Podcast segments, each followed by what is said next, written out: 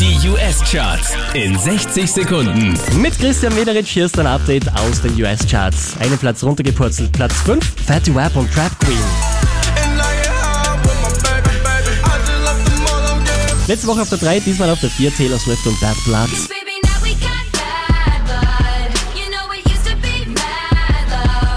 Platz 3 geht's diesmal an Silento und Watch Me.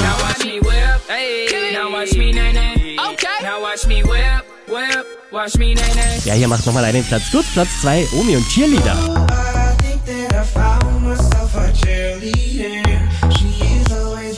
Da gibt's nichts dran zu rütteln. Wieder auf der 1 in den US-Charts, Wiz Khalifa und See You Again. It's been a long day without you, my friend. And I'll tell you all about it when I see you again. Mehr Charts auf charts.kronehit.at.